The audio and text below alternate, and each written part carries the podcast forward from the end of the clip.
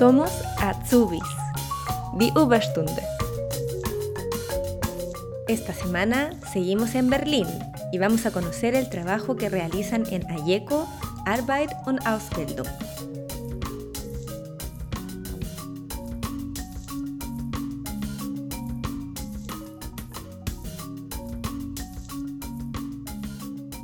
Soy Bárbara Nieto y yo trabajo en Ayecom como asesora laboral.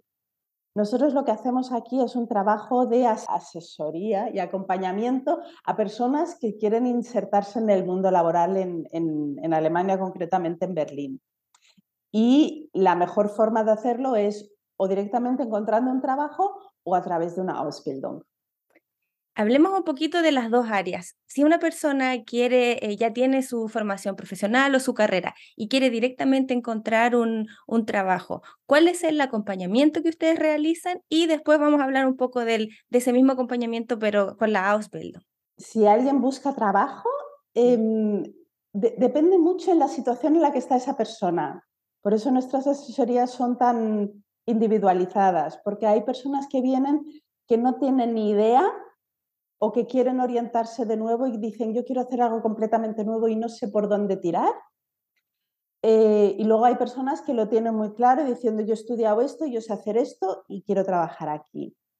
Em, entonces hay que ver un poco qué tipo de profesión tienen, si es una profesión reglamentada que necesita Anacanon o no.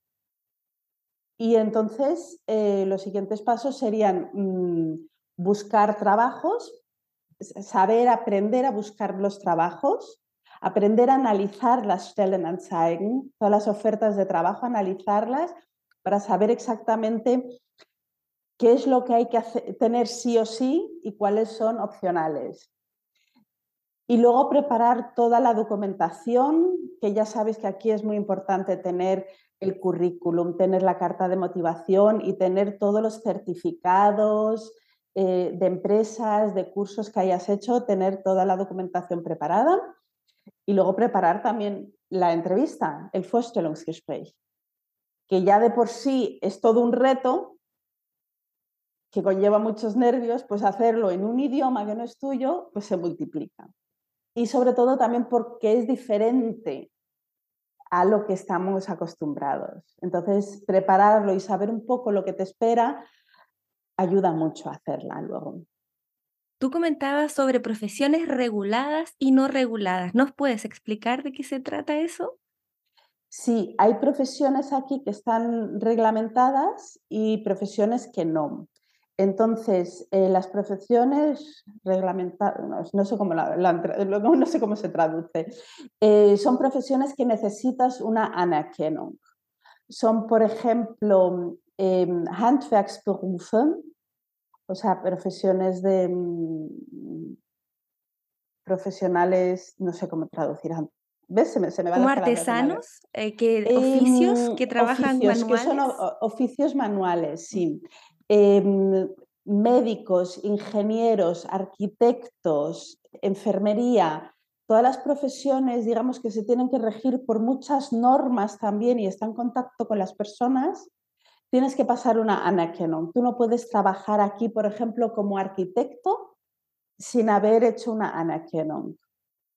Pero, por ejemplo, sí puedes trabajar haciendo em, el dibujo técnico para los arquitectos. Tú no firmas como arquitecto, pero sí puedes hacer el dibujo técnico. Entonces, pues eso, depende de cuál es tu profesión. Si no necesita una Anakenon, Em, se da más importancia a tu experiencia laboral y con la práctica que tienes ya puedes trabajar. Si necesitas una Anakenon, tienes que dar más pasos para aprender esa, para hacer esa Anakenon. En el caso de una formación profesional o una carrera técnica, como decimos en Latinoamérica, que la traducción es eh, Ausbildung, eh, también existe la posibilidad de hacer este Anerkennung o reconocimiento. ¿Ustedes también apoyan a personas que ya vengan con su, con su profesión acá a Alemania para poder trabajar de forma directa? Sí, sí, sí. O sea, nosotros no apoyamos tanto el, el proceso de la Ana Canon, porque allí hay otras asociaciones como la Red, por ejemplo, que lo hacen, eh, pero sí acompañamos a alguien que viene con una profesión y dice, ahora busco trabajo en esto. ¿cómo hago? Entonces nos ponemos a ello. Nos decías que la entrevista laboral acá en Alemania es diferente a lo que conocemos en Latinoamérica o en España. ¿Qué diferencias ves tú en tu experiencia trabajando en esta área? Em, primero que está muy estructurada. Tiene sus fases, sus pasos y, mm, por ejemplo, siempre tienes una parte donde ellos explican su, donde ellos explican su, empresa, la profesión, una parte donde te dicen, ahora cuéntanos tú, y esa parte de la presentación, por ejemplo, se puede preparar muy bien. La parte de las preguntas, donde también se espera de ti que tengas preguntas.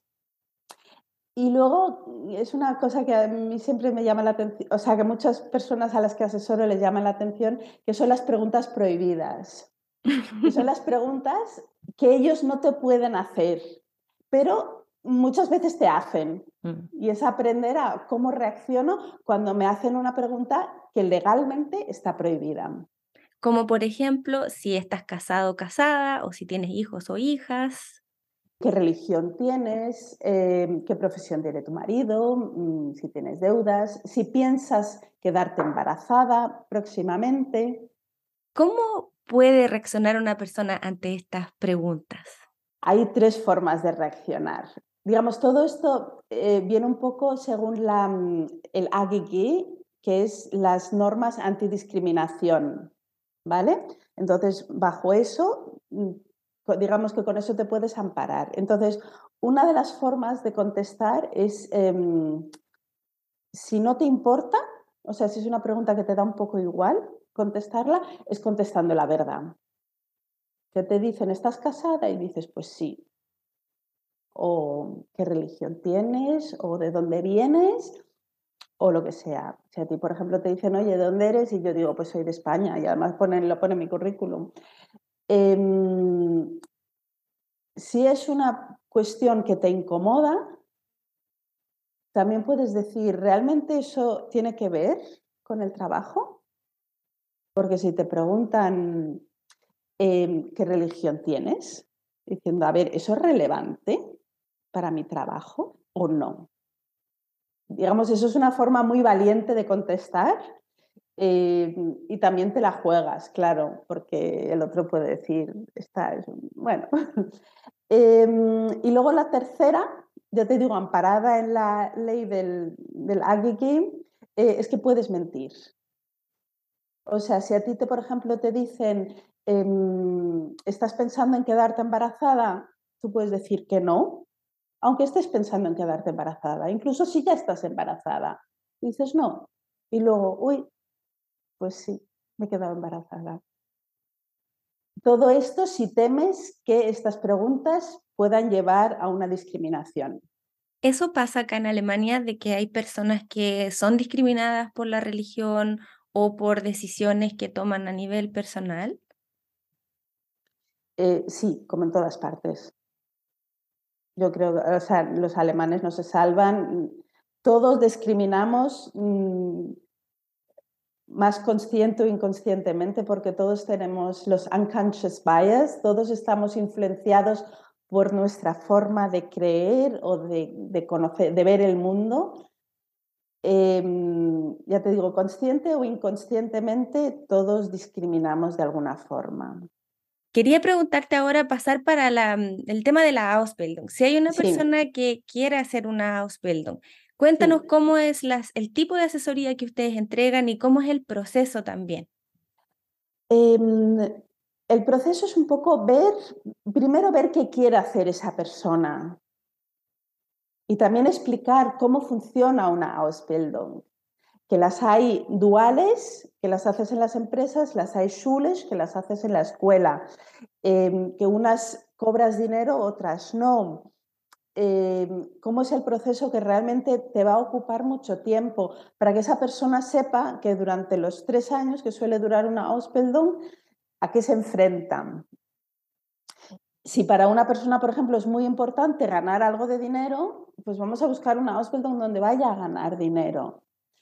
Em, y ver un poco los intereses que quieres hacer, qué condiciones traes para hacerlas eh, y luego ir buscando a ver cuáles hay. Porque claro, a ti te puede gustar mucho una formación diciendo, a mí me gusta mucho eh, trabajar el diseño de cristal, pero hay tres plazas en toda Alemania. Entonces es ver, vale, entonces ¿qué Ausbildungen tienes más posibilidades de que te cojan o no?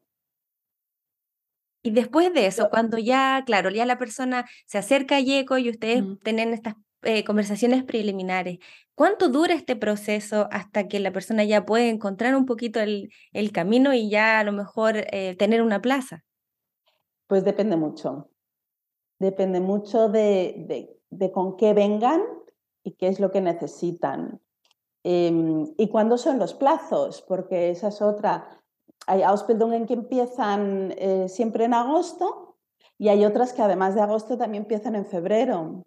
Entonces, por ejemplo, si alguien viene ahora en septiembre y las Ausbildung no empiezan hasta el año que viene, pues nos va a llevar el tiempo correspondiente.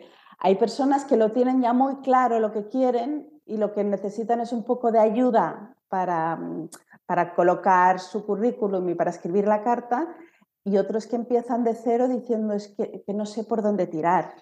Entonces, eh, eso, por eso, desde un mes hasta un año.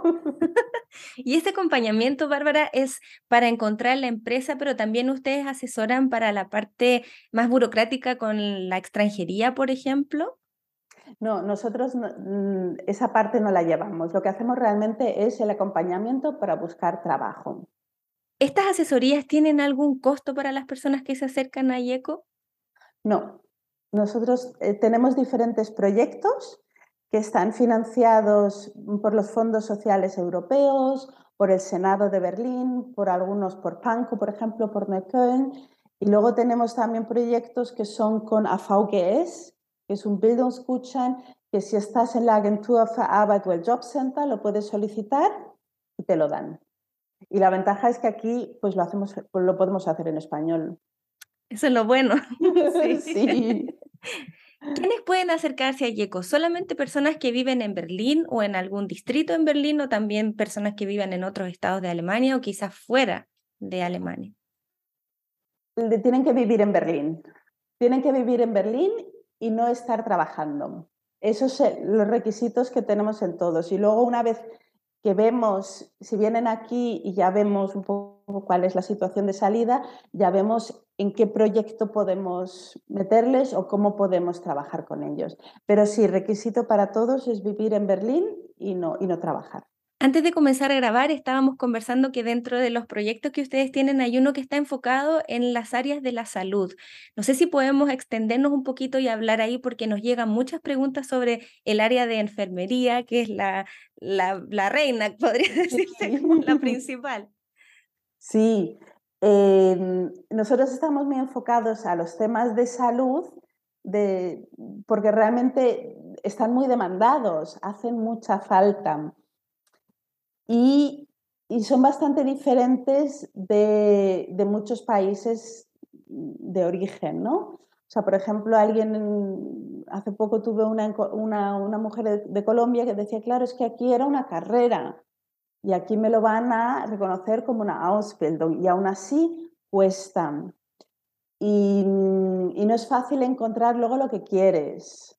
Entonces, y, luego además que hay, aparte de la enfermería, hay muchísimas profesiones dentro del área. O sea, tienes desde, desde laboratorios hasta mm, ortopedas, hasta asistentes, más cosas de, de, gerencia y cosas así en hospitales. Hay muchísimas Ausbildungen. Entonces también es ver un poco todas las posibilidades que hay, diciendo, pues a lo mejor es que quieres trabajar en un hospital pero quieres llevar más la parte mm, administrativa del hospital.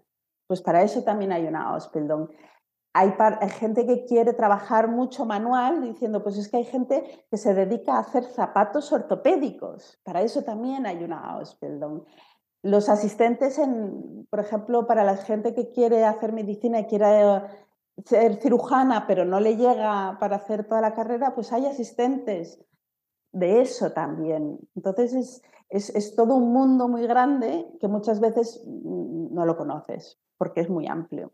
Claro, se cree que es solamente la enfermería porque al parecer actualmente es lo más demandado, ¿no? Por parte de Alemania están poniendo bastante esfuerzo porque falta personal médico de enfermería. Sí, hace falta muchísimo personal de enfermería y también las previsiones de, que va a seguir faltando. Y un poco las líneas de la política em, es encontrar em, personal del extranjero. O sea, están intentando hacer muchas cosas para conseguir personal extranjero para la enfermería. Eh, Bárbara, ¿ustedes dónde están ubicados en Berlín? Estamos en Neukölln, concretamente en la Landstraße 52. Y mm, os podéis pasar directamente, que estamos en la quinta planta, o mandarnos un email a info.ayeco.de. Y Ayeco se escribe A-Y-E-K-O-O. Perfecto. ¿Ustedes tienen página web también o Instagram? Sí, página web. Yeco.de. Yo voy a dejar como siempre esa información en las notas del episodio para que la gente que esté en Berlín o que tenga intenciones también a lo mejor de irse a vivir a Berlín puede ponerse en contacto con ustedes. Perfecto. Bueno, Bárbara, muchas gracias por tu tiempo, por compartir también el trabajo que realizan. Gracias también por lo que hacen y ahí estamos en contacto. Muchas gracias a ti, Renata. Un abrazo. Un abrazo. Chao, chao. Si esta es la primera vez que escuchas Somos Atsubis, te cuento que en este podcast de entrevistas en español, estudiantes de Latinoamérica y de España que cursan sus formaciones profesionales en Alemania comparten sus experiencias migratorias, detalles de su Ausbildung, datos y consejos. Para escucharnos, encuéntranos en Spotify, Google Podcast, Apple Podcast, Evox, Teacher o en nuestro sitio web somosasubis.de, donde encontrarás más información. Si quieres estar al día con nuestras publicaciones, síguenos en la cuenta Somos Azubis de Instagram y Facebook. La producción de este podcast es realizada por Renata Mesa Poblete y Michael Schmidt-Fugt. El arreglo, la interpretación y edición de la música de esta sección son de José Miguel Valencia Centeno. Gracias por escuchar.